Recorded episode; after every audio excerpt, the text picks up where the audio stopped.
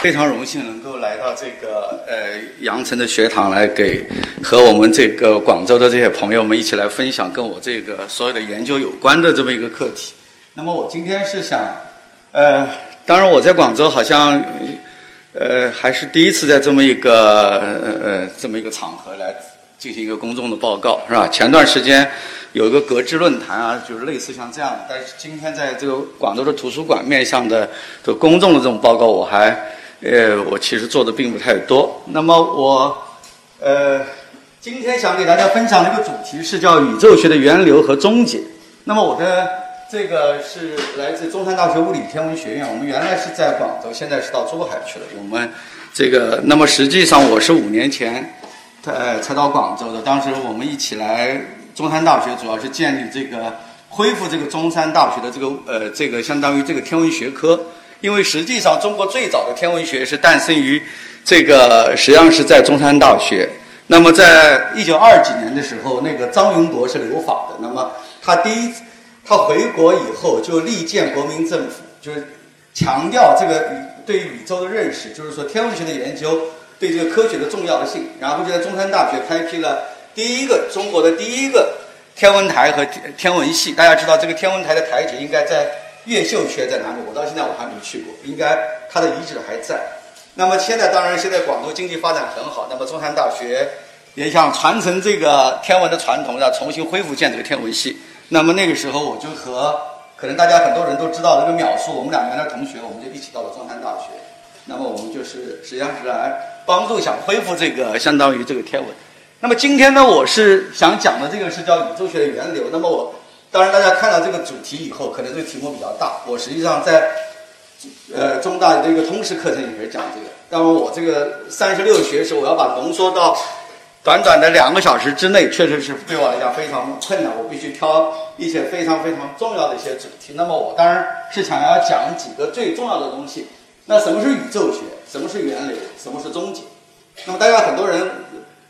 包括我们这个学界的很多人就说：“是你这个题目有点怪，为什么一下讲到终结了？说我们的宇宙学是不是已经走到末日了？不是。那么我要讲为什么？下面我会解释什么是终结。那么我当然最重要的，首先要讲这个宇宙学。那么讲这个之前，我先给大家一张这个照片。这张照片实际上我最近的一些报告当中经常会用。这张照片大家很多人肯定能够马上认出来，这个天上这一套非常漂亮的这一道是什么？就是我们的银河系，那么大家想想，就是我们在广州肯定是看不到这样的景象。那么这个我可以告诉你，这个是在我们的就在呃国内拍的，这个就是在青海的冷湖地区，那个原来是一个无人区，原来曾经当时很多年前搞这个石油会战的时候，曾经在那儿曾经找过石油，现在是一万八千平方公里，全都是无人区。那么我们当时我去这边的一个原因是，这张是我这个同事一起拍的。那么它是国国家天文台的。我们当时去这边的一个目的是想找一个天文台址，因为中国的天文资源其实并不多，只有在西部地区，特别这个就是说，呃，特别是人烟稀少的一些地区，受到城市污染的影响比较少的，又风沙比较大。这个地方其实有风沙，但是我们当时大家能看到这个底下有一个汽车，那是我们当时停了一个汽车，这是晚上十点钟左右，当时对着这个天空拍的。那拍的这个很多，我估计很多天文爱好者都特特别喜欢拍这样的照片。大家可能想象不出来，这个是用什么高端设备拍的，拍的非常漂亮。你实际上这个当中你能看到，甚至有很多很 很漂亮的，你像这些一些流星啊，或者等等等等的，甚至你能上面能能分辨出来很多细节。这个实际上我告诉你，但是这是用一款非常小众的国产手机拍的。对呀。这个这个是用手机拍的一张照片，你可以想象，就是说你在一个非常非常荒漠的一个地方。当然，我今天不做商业推广，我就不去呃讲这个手机的这个是我们广广东产的一个非常非常小众的手机，是吧？这个是非常小众的手机。那么实际上，我们看到这张照片，就你就遥想非常非常远古的时代，在地球上的先民。那么看到这样的一个场景以后，这种对于你的视觉和这种情感上这种冲击了。是吧？那个时候，当然最先古的这些，所有的我们的这些地球上的先民啊，那么实际上他对这个天象的观测，因为当时没有这些城市的污染，没有这些雾霾，没有这些东西，他实际上在任何地方看到的都是这么一个场景。那么这个时候，它的这整个这个天文学就和这种观天有关。那么它实际上，我们天文学的发展就和人类的这个历史一样源远流长。那么当你人人看到这么一个，就是说巨大的这么一个穹庐，相当于覆盖在这个这个这个整个这个头顶上。那么实际上我们还有一些更深刻的一些体验，就是说这些昼夜的变更，这些星辰的这个东升西落，这种气候的这种冷暖的交替，包括这种寒来暑往、阴晴圆缺。汇波流云等等等等的这些自然的这种天空的这种所展现的这种景象，给人这种这种冲击啊，特别视觉和情感的冲击是非常非常是这非常非常强烈的。那么这个就是时候，也就是说，也就激发了早期先民对这个遥远星空的一个向往，是吧？这就是实际上也就是说天文学这真正的发端的一个动机。那么当然还有一些很实用的目的，还有一些很实用的目的，比如说对游牧民族来讲。对航海民族来讲，当然那个时候可能我不知道有没有航海，那个时候更早，可能也是更多是游牧民族，还没有到航海的阶段。那么实际上，它要辨别方向。那么辨别方向的话，一个最重要的手段就是观天，是吧？那么还有一个一些呢，就是说对于这一些农耕民族来讲，他需要通过这种季节，他要掌握这种季节的变化，来进行农作物的这种耕种的话，那么他也需要对，也需要观天。那么正是所有这些。一个是人类的好奇心，还有人类这些东西，最后也就是说产产生了实际上最早的天文学的这种萌芽啊，这个天文学就是这样诞生出来。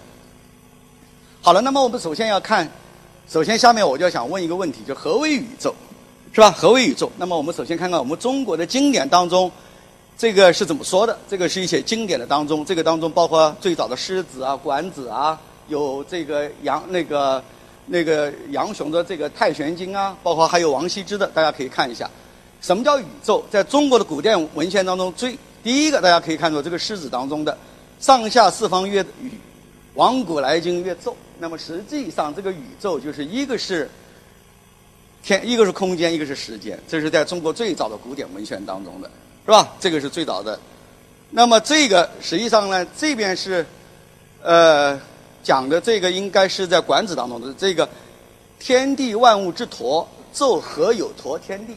这个“陀”是个大口袋的意思，是吧？那么是把一个大口袋把这个天地万物装在当中，这个“宙”呢又是把整个这大口袋放在其中，实际上把天地万物整个就是放在其中的这么一个东西。那么这个就是“纣”的概念，是吧？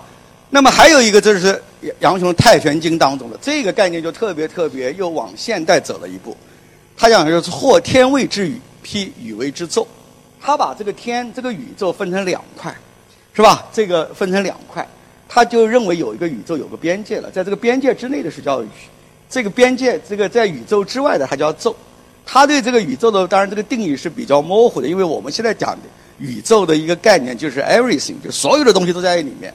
他他总他觉得我们当然他这个宇宙的概念，也许在他的脑子当中是一个可观测的宇宙，就是我们看不见的外面可能还有一个宇宙。就是说，可能还有，那么这个当然最后一个当然是一个比较宏观的一个讲法，仰观宇宙之大，这个浮差品类之深，这个是当然大家都知道，这个是这个王羲之的一个是吧？这个是 好了，那么这个是关于这个，那么在西方的这个文化当中，它这个宇宙当中是有一个词，就叫 universe，是吧？这个我想大家都知道的。那么它实际上的一个重要的概念，就是天地万物 everything 全部包括在内，就是说。这个宇宙之外实际上是没有外，因为它已经包括了。如果你有外的话，我也认为它是宇宙。它是把这个宇宙的概念是，呃呃，就是实际上是囊括的世界上你能想象的任何任何的东西，它都把它囊括在内，是吧？这个是我们关于宇宙的一些概念。那么有了这些概念以后，那么我现在要再讲中国的东西以后，我再要讲西方的这些概念。那么一讲到西方，大家。最后一讲到西方的文化，那么肯定是，也就是说，我们一谈到西方的文明、西方的这个整个历史，那就言必称希腊。那么必必定要讲到希腊。大家知道，这个希腊，我当然今天因为没有时间，我只是非常快的可能稍稍微讲一下。那么当然，我们讲到这个西方最早的文明发端以后，那么在这个公元前八世纪到九世纪左右，那么西方。实际上是在整个最早的文明的发源，在这个巴尔干半岛，在这个爱情，就是在我们讲在这个地中海、东地中海那个区域，当中，实际上进入了一个黑暗年代。那么这个之前有这个克里特的文明，当然最早大家知道，在那个东地中海的个中央有一个克里特岛。那么最最后会产产生最早是最早的那个文明叫做米米洛斯文明。大家知道有很多这个，比如说米米勒陶洛斯牛的故事，就是一个怪牛在一个一个就是说迷宫当中，大家可能看过这个好莱坞有一些大片，经常会拍这些像非常谜一样色彩的这么一些故事，是吧？那么实际上，但到了那个年代，实际上西方就是整个这个这个克里特斯岛受到了相当于北方游牧民族的这个入侵以后，有这个阿开亚人的那个多利亚人整个入侵以后，西方进入了一个实际上是走了一个倒退的过程，走走走到一个黑暗的年代。那么这个之前的那个时代，是吧？就是说阿开亚人的年代叫做麦西尼的时代。那么在这个之后。到了这个黑暗年代以后，就是产生了一位游吟诗人，他用通过这种游吟传唱的形式，是讲英雄时代那个曾经在麦西尼年代发生的一些英雄的故事。那么这个就是荷马，我想他最著名的两部，我想很多人都念过，一个《奥德修记》，一个《伊利亚特》，就包括我们现在特洛伊战争的这么一个故事，很多人也看过。这个好莱坞的这些大片当中也都有，大家可能很多人都知道。但实际上在同时代还有一位很重要的一位。游吟诗人，大家可能并不现在大家可能知道人并不多的，是叫做俄西俄德。他有一个最著名的一个一部传，现在也流传下来的，相当于是那个我们刚刚说的那个是史诗，这个也基本上是一个，也是一个他也是个游吟诗人，是吧？有有他也是个游吟诗人，他写了一本神谱，这本神谱是讲的。是在奥林匹斯山上所发生的这些所有的神的家族的故事，是吧？就是所有的神的家族的故事。他把这个中这个整个西方的这个原来最早期的这些流传的东西，实际上它融合了北方民族和原来从埃及，因为大家知道这个东地地地中海地区，在整个原来克里特岛，它是在东地中海的中央，是吧？你再往往南走就是埃及，是吧？你再往这边就是说相当于希腊半岛，就整个就是巴尔干半岛。那么整个它如果处在这个中央的话，它受到各种文化的这种相当于这种相当于这种冲击都很多。那么实际上它融合了所有的这些文化留下来这些遗产，最后呢，它实际上把这些神话编了一个谱系，这个就叫做神谱。这个是一一个很薄很薄的中中文，中国有这个中译本，非非常非常有趣，讲了这个神讲了这个神的家族的故事，然后实际上他也把这个谱系搞得非常非常清楚。这本叫做神谱，但实际上它是一个前科学时代的一个宇宙学，在这科学没有发展之前。那么这个当然可能大家可能看不清楚，这个呃也也不用去管这么多，实际上是我就给大家稍微说一下。那么这个最早的一个神跟中国的神话有有一点一样，是吧？有一点一样。最早的神叫做什么？叫做 Chaos。Chaos 是什么东西？英文当中。的 chaos 的就是混沌。那么中国实际上古典的文化当中，这个宇宙的开天辟地大神就叫做混沌。那么它有了混沌以后，这个混沌以后，它通过这种相当于这种自身的这种，我们现在讲起来同性繁殖了。那么它诞生了一个大地之神，那也是众神之母，就叫做盖亚，是吧？我想这个很多人都知道了。我们这个地球实际上就是盖亚。然后这个这种盖亚又通过这种相当于同性繁殖的方式，又产生了天空之神叫乌兰诺斯，是吧？有乌兰诺斯，还有整个一个家族，这些家族我就不去讲了。有这些地狱之神啊，有这些爱神啊等等的天空，还有海洋之神彭托斯。那么还有一个很多人可能都知道的，和乌兰诺斯属于同一代的，就是十二个这个提坦家族的提坦巨人，是吧？就是我们这个泰坦尼克号的这个 Titanic 这种。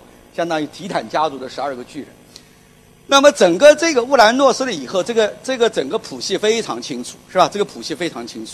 然后这个乌兰诺斯，它实际上在整个神谱当中有一个隐含的一个主题，就是所谓的一个相当于就是这种定数的主题，就是相当于是一个天命的东西在里面。他将来必定要被他的儿子所取代，就是一代一代通过这种自我更新的方式来发展的。那么整个西方它解释这个诸神的也解释这个宇宙的起源，实际上它是通过这种拟人化的方式是来把它表现出来。它所有最早的神都是一些自然的神，有天空之神，有海洋之神，有大气之神，有等等等等等等这些所有的这些神，是吧？有有所有这些神。那么这个当然我这边就只讲这个比较简单的几个神，有盖亚，是吧？这个从盖亚以后，他诞生了他儿子乌兰诺斯。乌兰诺斯最后下面有一个，他下面一代，他和他的这个这个产生了以后呢，有一个儿子叫克罗诺斯。那么这个详细的故事我就不去讲了，是吧？这个要讲起来时间太长。那么克罗诺斯下面诞生了还有一个家族，这个当中就包括这个宙斯在内。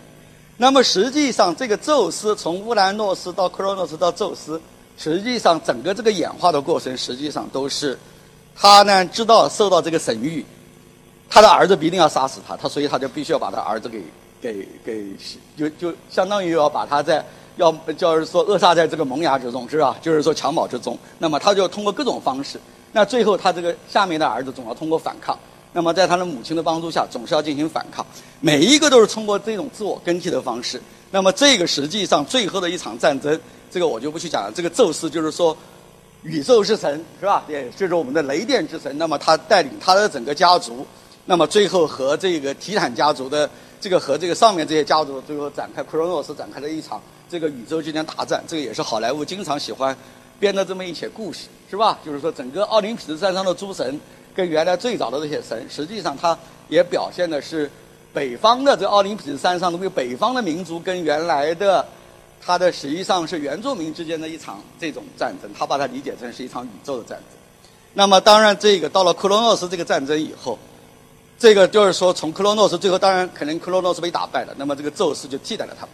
那么从这个之后，这个原来这些神都是一些跟自然现象有关的这些神。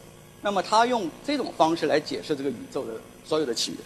那么到了这个宙斯以后呢，这个神就出现了有很多跟人文有关、跟社会有关的。那么实际上大家可能有很多人都听说过这个，我们下面会讲到这个当然最著名的有这个战神，也是智慧之神雅典娜，是吧？还有这个缪斯的这个九女神，这个文艺的九女神，还有这种正义的三女神，对吧？等，比如说还有当然最。还有一个美神阿弗罗狄特，还有这个月亮之神阿尔特弥斯，等等等等的，产生了有很多跟我们人类社会有关的。那么实际上，这些神它最早的这些东西，它实际上是这个神谱，它是给了一个神和人宇宙，它一个起源了，一个进化，它是通过这种这种系统演化的一个内部动因命运主导。这个是一个非常非常重要的一个主题，在西方的文化当中非常非常强调的一个命运的主题。哦，我这儿插一下，我有时候一讲嗨以后，这个速度会越越，就是说讲的越来越快。如果大家要觉得我讲快了，可以给我提示一下。好了，那么当然，实际上西方文明还有一个很大的一个成就，这也是整个西方文学当中的一个文学瑰宝。那么我就今天也是非常快的想扫过去。那么就是古希腊的悲剧，那么有三大悲剧作曲那个作家，有埃斯克洛斯、索福克勒斯、俄德匹彼得斯，我就不去讲了。这个。那么这个当中，下面我给了几个最著名的几个几个他的几个悲剧。那么第一个是被俘的普罗米修斯，那么这个是埃斯克洛斯。那么第二个，我我估计可能是大家最为震撼的一部，是由这个索福克勒斯给的，就是说俄狄浦斯王。我想很多人都是知道的，是吧？就是很多人知道这个杀父娶母的故事。这个我今天我就不去讲这个故事，这个讲起来可能有点长。那么后面的是跟这个他有关的这个安提戈涅，是吧？这个整个这个故事，它有很多非常非常，在这个古希腊的悲剧当中，我我今天为什么讲到天文？大家可能想到为什么和悲剧有关？这个好像两个完全不搭嘎的事情。实际上，我告诉你，可能这两个之间非常非常有趣，就有一种非常潜在的一种关系。为什么呢？就是实际上在。古希腊的悲剧的一个最重要的一个特点，它实际上跟后来的莎士比亚的悲剧和后面的后人的这悲剧不一样的，它是没有这种善恶之分，没有好人坏人之分，是吧？它所有的悲剧都是命运的悲剧，所有的人没有说说特别的坏，真的是特别恶的这些人。那么当然他可能犯有原罪，但是呢，就是说他为了避免他继续去犯错，他自己呢就是说想远离这些罪恶，但实际上他越想。越往这个走的话，他实际上就是说，实际上他表现的一个古希腊悲剧表现的一个主题是人的一种自由意志和命运之间的一种抗争，是吧？这个实际上是一种抗争。他总是想远离他要所不可逃脱的这种神域。大家那个时候，大家经常需要要得到神域，都要去这个德尔菲神庙，要求这个阿波罗要得到这个女祭司的这个相当于神谕，告诉你将来的命运会如何，就我们讲的算天命一样，是吧？就是算天命一样。但实际上往往最后都逃脱不了。那么实际上这个这个俄这个俄狄浦斯王，对啊，这个实际上他所一生所走下来的整个这个命运，他最后杀父娶母这个故事，实际上他一直想逃脱这个命运，但最后实际上他给自己挖了个坑，实际上他一步步自就是挖了一个坑自己跳下去了，是吧？整个这个故事，我想大家今天由于时间关系，我就不去细讲这个整整整个这个故事。但是，这个是一个非常有趣的一件事情。好了，那么这个当中，实际上我们所看到的一件很重要的一个东西，在背后的，就是一个命运的主题。这个在西方的这个，它的不但在它的文化当中，在它的哲学当中，实际上到了西方哲学跟悲剧是非常非常紧密联系的。我为什么要强调这个命运呢？这个命运是一个看不见的力量。他左右的这连神都逃脱不了的这个命运，是吧？连神都你看看，我前面已经给大家讲了，前面的克罗诺斯啊，这个包括宙斯啊，都是神，神是不死的，但是他也一定要受到这个命运的这种相当于这个他的这个影响，他的这个就是说前世埋下的这种相当于这种甚至是这种诅咒，他都逃脱不了这种命运。那么这个时候有一个自然的科学家，就叫做这个这个是一个科学哲学家，叫做怀特海，那么他就写了。讲了近代科学起源，他就讲了这么一段话，我给大家稍微念一下。他讲古希腊伟大的悲剧家是今天所存在的科学思思想的始祖，他们认为命运是冷酷无情的，驱使着悲剧性的事件不可逃避的发生。希腊悲剧中的命运成了现代思想中的自然的秩序。悲剧的本质并不是不幸，而是事物无情活动的严肃性。但这种命运的必然性，只有通过人生真实的不幸遭遇才能说明。因为只有通过这种剧情，才能说明逃避是无用的。这种无情的必然性，充满着科学的思想。物理学的定理就等于是，呃，人生命这个，就是说，就等，就等于这个人生命运的这个律令。那么，他就强调了这么一个主题。实际上，那么这个时候，在西方哲学当中，就把这个原来表现，就是说我们看到的所有现象学上面的概念，他们抽象出来。形成了他们的一个哲学上的一个最高的一个规范，就是最高的一个概念。好了，那么这个时候我就想给大家说，在西方的这个宇宙观当中，跟中国有点不一样的，他们那个宇宙的概念还有另外的一个概念，叫做 cosmos。这个 cosmos 和 universe 是完全不同的概念。这时候我们跟这个这个英文当中讲女性这个化妆品有一点一样的，就是有一个 cosmos 的概念，是吧？它是经过这种美化的这么一个东西。这个 cosmos 实际上它的真正的含义是什么呢？这个 cosmos 的这个含义，它是这种秩序和和谐。对啊，它这个宇宙的概念就跟我们通常理解的宇宙概念完全不一样。我们原来讲的所有的宇宙的概念，实际上是一个万物的概念，而它在这边的概念，它强调的是个秩序，强调了一个和谐。强调了这个物质万物物质背后当中一个最神圣的一个东西，那么这个是一个非常非常重要的一个提升，在概念上的一个升华。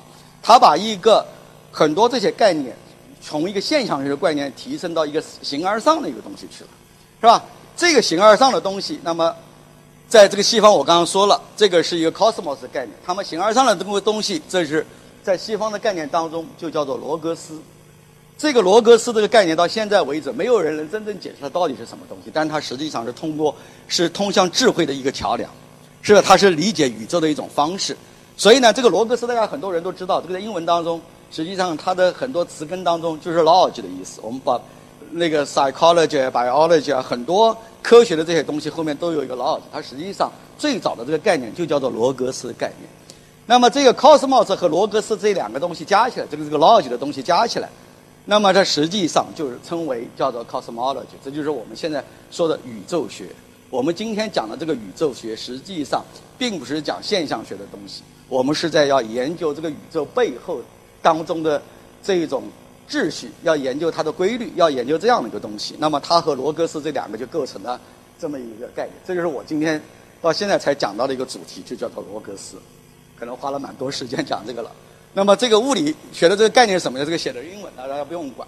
它这个整个这个物理宇宙学，它就是要用自然科学的方法。我用中文直接就说，自然的科学方法是研究宇宙的大尺度的这个行为，而在这个物理背后的一种动机，是吧？它是一种非常传统的一种带有这种非常荣耀的一种传统。这种传统就是，他是想去理解我们这个宇宙是从哪儿来的，从哪儿去的，他会往哪儿去，还要问为什么 why，是吧？这个就是我们宇宙学想要做的事情，这就是我们讲的宇宙学。好了，那么大家又讲到这，我又再回到中国的古典当中。中国古典当中有没有人问这些类似的问题？有，非常非常漂亮的问题。